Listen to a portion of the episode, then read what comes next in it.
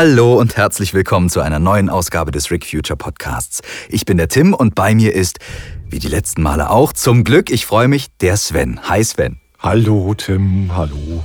Und wir sind hier kuschelig warm, eingewickelt in November äh, abhaltende Decken, äh, kein Regen kommt durch. Wir können uns hier alle mit einer schönen warmen Tasse Tee hinsetzen und uns anhören. Wir erzählen es euch, was es Neues gibt, denn wir haben ein paar ja, Neuigkeiten mitgebracht und wir erzählen euch etwas über unsere letzte Veröffentlichung über Zweitkontakt, das Extra, was ihr vielleicht schon gehört habt. Ansonsten empfehlen wir es euch. So, aber für diejenigen, die äh, immer wissen wollen, was gerade abgeht, wann kommt die nächste Folge, ist die häufigste Frage, die wir beantworten.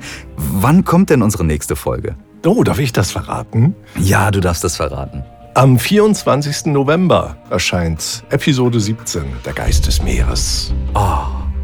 Der Geist des Meeres, das ist ja schon richtig bald. Das stimmt. Das ist aber schön.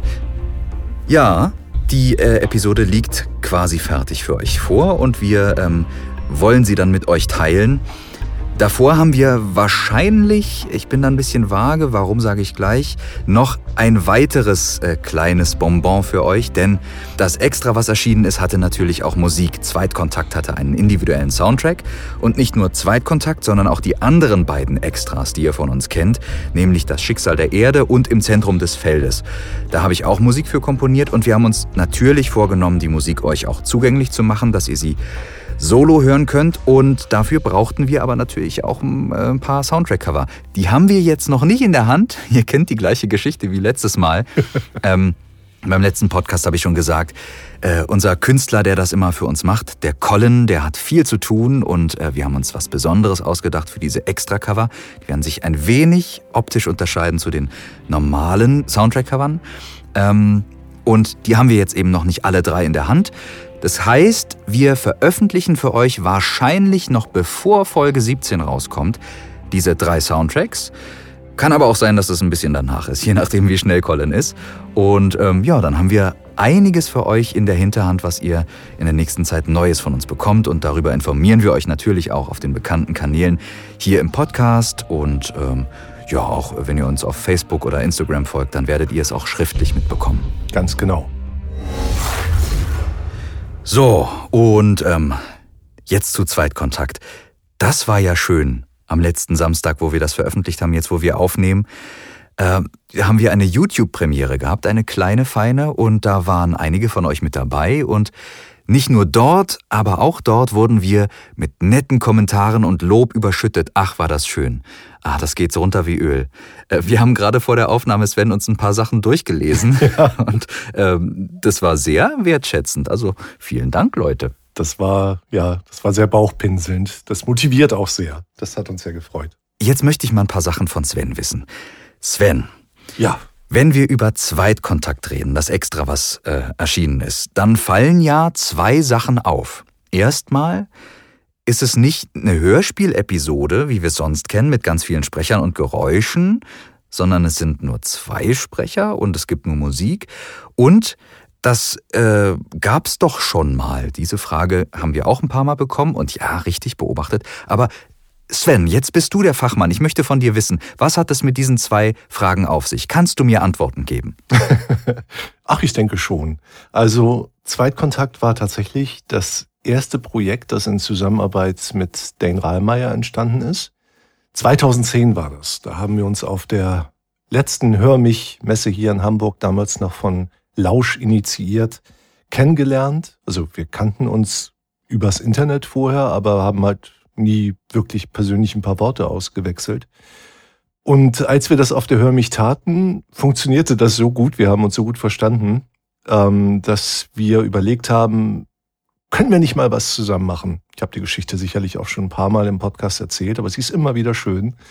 ähm, und das, was dann dabei herauskam, war die extra Episode Zweitkontakt, die auch noch im gleichen Jahr, also 2010, dann tatsächlich äh, produziert wurde und erschienen ist.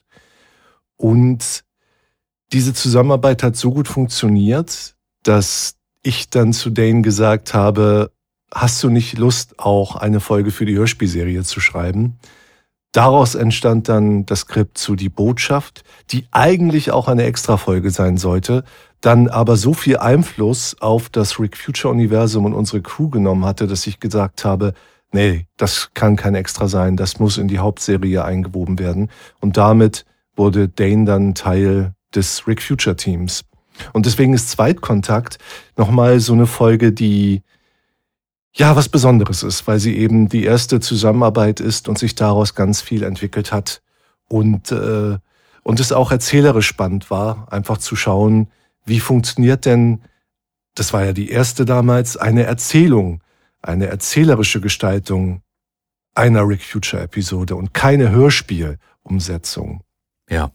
Falls ihr Interesse an der alten Version dieser Folge habt, findet ihr die natürlich auch immer noch in unseren Classic Boxen, und zwar in Classic Box Nummer 5. Da könnt ihr die alte Version nachhören. Der große Unterschied jetzt in der neuen Version ist nicht nur, dass ich und Tim sie komplett neu eingesprochen haben, sondern vor allen Dingen eben auch die ganze Inszenierung davon, die musikalische Inszenierung in diesem Fall. Und das war natürlich aus Tims Perspektive sehr reizvoll an diesem Projekt, weil die Geschichte vor der Hauptserie spielt und äh, dadurch die Möglichkeit gab, musikalisch nochmal ganz anders an die Sache heranzugehen. Und warum genau und wie genau, das ist jetzt wieder Tims Aufgabe zu erzählen. Ja. Ähm, für manche von euch ist vielleicht noch nicht ganz klar, wenn wir mit den Begriffen hantieren, Hörspiel, Hörbuch, inszenierte Lesung, das ist alles nicht das Gleiche. Ähm, ein Hörspiel würde bedeuten, ähm, dass man neben Sprechern und Musik auch Geräusche hat und dass man für jede einzelne Rolle vor allen Dingen auch einzelne Sprecher hat. Das Ganze wird also viel mehr wie ein Film, den man quasi zum Hören hat. Bei der inszenierten Lesung ist es auch mit einer Inszenierung verbunden, insofern, dass es dramatisiert wird mit eventuell ein paar Soundeffekten, aber weniger und Musik.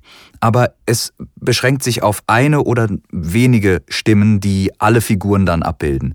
Also wir haben jetzt als äh, Erzähler quasi einmal Ricks Perspektive, die von Sven erzählt wird. Er spricht aber alle anderen Rollen auch. Und äh, meine Perspektive ist quasi die Gegnerseite. Und mhm. das ähm, ist einer der Gründe, warum das als extra gut aufgehoben ist. Denn äh, es würde nicht funktionieren, wenn man das in die Hörspielserie reinpresst, auch wenn es in den ähm, in die Geschichte sozusagen reingehört. Es ist äh, Teil des Kanons, aber die Inszenierung und die Art und Weise, wie es für euch zu hören ist, ist doch so anders wie bei den Hörspielen, dass es vielleicht bei einem Extra klarer zu verstehen ist. Es ist was was von der Seite euch noch reingereicht wird als etwas Besonderes, aber ähm, was nicht zum Hauptmenü gehört. Also ihr könnt es noch nebenbei so genießen ähm, mit der Maßgabe, es ist anders gewürzt, es schmeckt ein bisschen anders. Ja, das ist eigentlich auch der Grund, warum es die Extraserie überhaupt gibt. Ja. Weil sie uns Platz lässt für Dinge, die in der Hauptserie keinen Platz haben und die uns auch reizen, auf die wir Lust haben, die ein bisschen experimenteller manchmal sind. Es, es wäre zum Beispiel sehr hm, merkwürdig, wenn wir innerhalb der Hauptserie plötzlich eine Episoden, eine Episode hätten, die eine Lesung ist. Und dann ist die nächste wieder ein Hörspiel. Das würde überhaupt nicht funktionieren. Ja. Ähm, einfach vom ganzen Storytelling her und weil es inhaltlich ähm, dann sehr widersprüchlich wäre. Und dafür gibt es halt die Extra-Reihe, wo wir genau diese Dinge machen können. Genau. Was nicht heißt, dass es nicht auch ein Extra gibt, was ein Hörspiel ist. Das kennt ihr ja schon von Im Zentrum des Feldes, war auch ein Hörspiel. Genau, das ist zum Beispiel ein Weihnachtshörspiel. Das wäre dann auch etwas, das halt sehr gezielt nur für Weihnachten gemacht wurde. Ja. Ähm, und so eine Geschichten, die funktionieren natürlich wunderbar als Extra. Wir haben auch viel Lust, da noch mehr auszuprobieren, gerade auch mit Extras, die dann wirklich neu sind, die wir nicht sozusagen neu produzieren, weil es die früher im alten Kanon schon mal gab, sondern tatsächlich auch neue Sachen zu machen. Aber da muss dann natürlich auch immer ein bisschen die Zeit dafür da sein und die Kapazitäten. Aber es reizt uns schon sehr. Also die Extra-Reihe wird euch auf jeden Fall auch in Zukunft weiter begleiten. Ja. Und wie Sven auch schon angedeutet hat, war diese ähm, Zweitkontakt-Extra-Auskopplung für mich auch sehr reizvoll, weil es die Musik betraf. Und ähm, es war jetzt auch nicht so, als hätte ich das äh, so eben mal schnell umgesetzt, sondern der Gedanke, das zu tun, äh, geht schon wieder einige Jahre zurück. Im Jahr 2016 habe ich mich dazu entschlossen, dass ich das gerne machen würde. Und ähm, 2016 und äh, ich weiß nicht mehr genau, wann wir die Aufnahmen dann gemacht haben. Ich habe die dann nochmal gemacht. Das war dann auch schon wieder zu viel Zeit vergangen. Ich glaube, ich sogar auch. Ich glaube, ich hatte sogar meine Aufnahmen auch mehrmals gemacht. Das kann gut sein, ja. Wir hatten sozusagen schon mal eine Version aufgenommen und haben uns dann irgendwann dazu entschieden, sie nochmal aufzunehmen. Ja, und das war jetzt auch machbar, weil es ist nicht so ein riesiger Umfang. Das kriegt man dann schon mal nebenbei hin. Ähm, und von der produktionstechnischen äh, Sichtweise ist es auch äh, total, naja, einfach, einfach äh, ne, die Sachen zu schneiden und dann stimmt das schon so. Ich muss vielleicht noch Pausen anpassen, wenn ich die Musik darunter lege, aber im Prinzip ist das was ganz anderes als ein Dialogschnitt, wo die Leute miteinander interagieren. Hier interagiert niemand, das ist nur eine Stimme. So, habt ihr eh schon verstanden. Ähm, gut, und bei der Musik habe ich mir nun gedacht, dieses Extra hat von der äh, inhaltlichen Ebene so viel beizutragen. Es ist auch ein Herzstück sozusagen der Entstehung, wie das Rick Future Team auf der Metaebene heute existiert, dass ich dem musikalisch gerecht werden wollte und ähm, habe dann quasi versucht, mit der Musik etwas zu machen, was ähm, ja, bestimmte Dinge anlegt, die später dann erblühen musikalisch. Also man erkennt bestimmte Themen. Ähm, es ist aber alles noch so ein bisschen am Anfang. Und ähm, das Ganze hat auch eine, eine andere Skala, sage ich mal. Denn beim Hörspiel hatte ich schon gesagt, ist es wie beim Film. Alles kann groß sein, es kann explodieren, es kann irgendwie ähm, ja riesige äh, Panoramen eröffnen. Und bei der inszenierten Lesung findet es alles in euren Köpfen statt und die Stimme erzählt euch das, aber wir haben keine Geräusche. Und die Musik ist nun ein Bindeglied zwischen diesem, was ihr euch vorstellt und was in, in einem Film sozusagen gezeigt werden würde. Die Musik bringt euch quasi einerseits viel mit, aber soll auch nicht zu dick sein, soll nicht zu viel ähm, äh, im Vordergrund schweben. Und dieses, dieser Grad, den es zu halten galt, der war gar nicht so einfach zu kriegen. Vor allen Dingen, weil ähm, die Musik auch sich um die Sprache rum schmiegen sollte. Also Frequenzen, jetzt mal ganz äh, banal gesprochen, wo die Stimme äh, dominiert, also die, wo die Stimme die ganze Zeit zu hören ist, da sollte die Musik jetzt nicht sein. Wir haben nun beide Männerstimmen, die relativ tief sind. Das heißt, wenn die Musik dabei ist, sollte dieser tiefe Bereich nicht auch noch da sein, damit die Musik nicht leise gemacht werden muss. Sollte also drumherum funktionieren und trotzdem noch voll und schön klingen. Und so kompliziert wie es klingt, war es für mich am Anfang auch so ein bisschen. Es sollte äh, begleitend sein, es sollte an den wichtigen Stellen dabei sein, es sollte aber auch nicht ablenken und nicht stören. Ich finde auch, dass die Musik bei Zweitkontakt oder bei einer Lesung nochmal ein bisschen anders eine andere erzählerische Komponente nochmal hat als wie beim Hörspiel. Letzten Endes geht es natürlich immer darum, irgendwie das Gefühl und die Spannung der Szene zu vermitteln. Ähm, aber bei Zweitkontakt hat sie so eine, für mich, eine stärkere emotionale Ebene, mhm. dass ich irgendwie das Gefühl habe, da ist mehr, das vermittelt mir noch mehr Gefühl hinter den Worten. Es macht irgendwie, es gibt dem Ganzen noch eine ganz andere Farbe, irgendwie mehr Bild. Und das finde ich bei so einem Projekt wie Zweitkontakt da ist mehr Platz für die Musik, weil sie natürlich nicht gegen unterschiedliche Stimmen und Soundeffekte anarbeiten muss, in Anführungszeichen. Das ist ja immer eine Komponente, die man beim Hörspiel noch viel stärker berücksichtigen muss. Ja. Aber sie hat auch mehr Fläche. Sie kann sich viel weiter ausdehnen und ich finde halt, es gibt hier so wunderschöne musikalische Strecken, zum Beispiel am Anfang mit den Sonnenwanderern, die mich persönlich beim Hören emotional nochmal ganz anders berühren, weil sie Ricks Gefühl beim Schildern dieses Anblicks nochmal stärker transportieren und mehr Platz dafür hat als wie beim Hörspiel. Hm.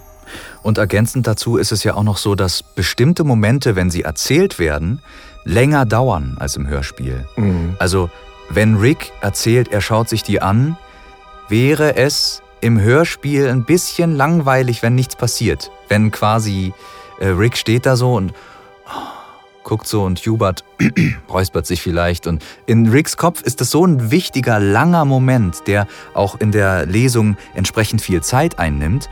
Ähm, das würde quasi im Hörspiel anders funktionieren und die Musik bildet dann quasi auch einen viel längeren Zeitraum ab, Genauso ist es umgekehrt mit Action. Diese Action-Szenen, die äh, erzählt werden, dauern viel, viel länger als im Hörspiel. Mhm. Und die Musik muss da die Spannung hochhalten und irgendwie nochmal immer einen draufsetzen, ohne zu eskalieren, dass das Ganze irgendwie übertrieben wirkt. Ja, und ähm, oder dass es zu monoton auch wird. Ja. Also wenn man jetzt eine Actionstrecke in der Erzählung hat und die Musik macht die ganze Zeit irgendwie badum, badum, badum, badum, dann ist es ja auch nicht mehr spannend, dann verliert man die Aufmerksamkeit. Und deswegen geht die Musik jetzt hier bei Zweitkontakt ähm, meinem Empfinden nach auch noch mal viel stärker auf das ein, was gerade erzählt wird, selbst innerhalb einer Actionsequenz. Ja, ja.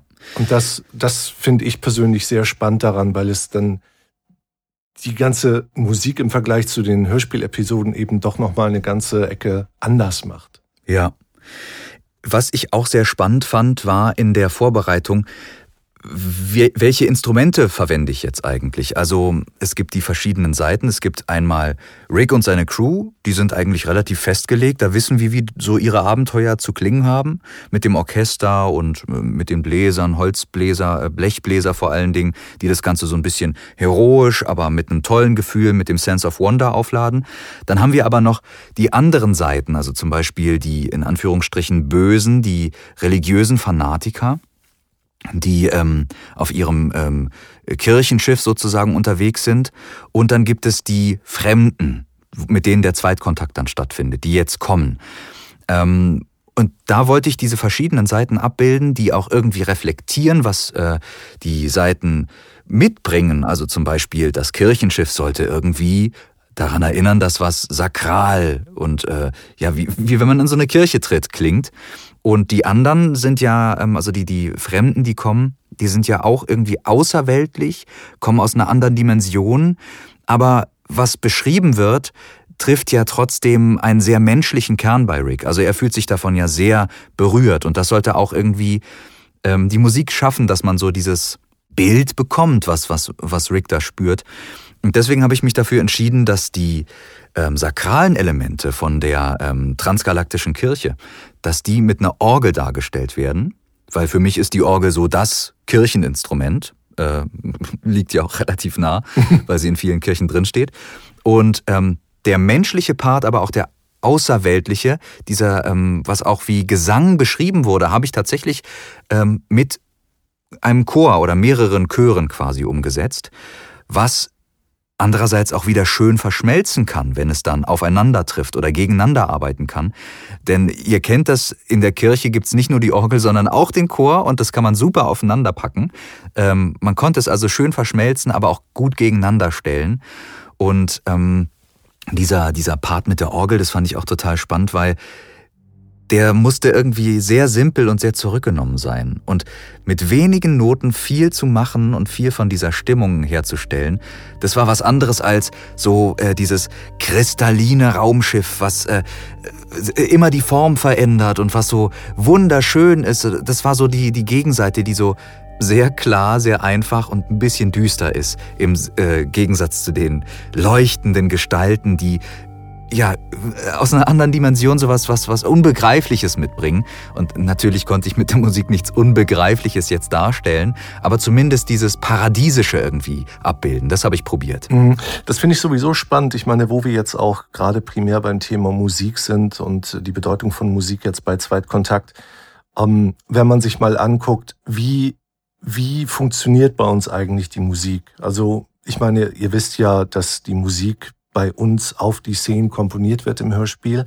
Aber es ist ja nicht so, dass Musik die ganze Zeit da ist, sondern sie erfüllt halt immer bestimmte Augenblicke und Situationen mit ihrer Anwesenheit. Weil ansonsten wäre das nämlich irgendwie so eine musikalische Dauerstrecke. Und das ist zum Beispiel etwas, was wir bei Zweitkontakt auch vermeiden wollten, obwohl wir wussten, hier hat die Musik mehr zu tun und sie braucht auf jeden Fall mehr Platz. Sie hat auch mehr Platz und wir wollen mehr davon machen.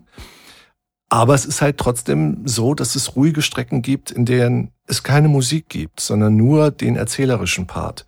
Und das finde ich halt persönlich immer besonders spannend und wichtig, weil Musik so viel größer wird, wenn sie ihren Augenblick hat, wenn sie den Moment hat, in dem sie wirklich etwas bewirkt und erzählen kann, als wenn sie die ganze Zeit vor sich hin summt. Das finde ich halt spannend, weil es einfach doch nochmal auch eine andere Perspektive darauf wirft, ähm, wie viele Gedanken halt hinter diesem ganzen musikalischen Konzept stecken, das uns einfach super wichtig ist. Für diesen Podcast soll es das jetzt gewesen sein. Das war ein kleiner Einblick in unsere neuen Veröffentlichungen und in unsere letzte Veröffentlichung Zweitkontakt. Die letzten Worte hat diesmal der gute, liebe Sven Matthias. Bitteschön.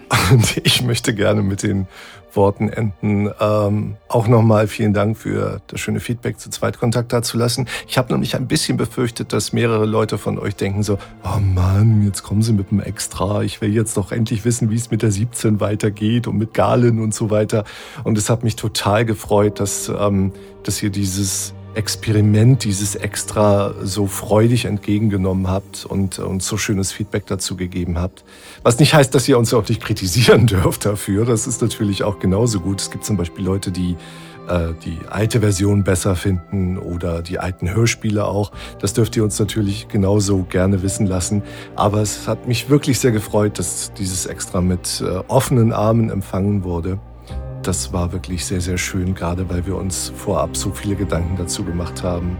Und ähm, ja, jetzt würde ich sagen, hören wir uns das nächste Mal wieder, wenn es um Folge 17 geht, der Geist des Meeres, und wir damit endlich ein bisschen mehr erfahren, was es mit Galens geheimnisvollen Volk auf sich hat. So machen wir das. Bis zum nächsten Mal. Danke euch fürs Zuhören und eine gute Zeit bis dahin. Ciao. Bis dann. Tschüss.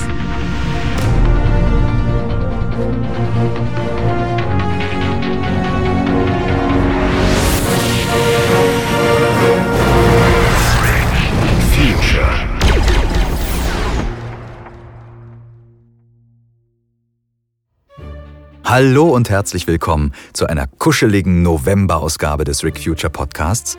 Ich bin wieder mal nicht allein und wenig überraschend ist es der gleiche Mann, der einzige, der einzig wahre, der... Ach, ich fange gleich nochmal an.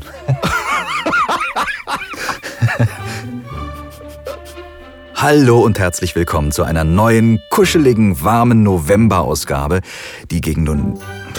Gleich nochmal. Hallo und herzlich willkommen zu einer neuen... Au Jetzt wird's immer kürzer. okay, so, letzte Version, jetzt wird's richtig gut. Vielleicht nochmal einen Schluck trinken und Tiefluft holen. Ja. Ich trinke auch nochmal einen Schluck.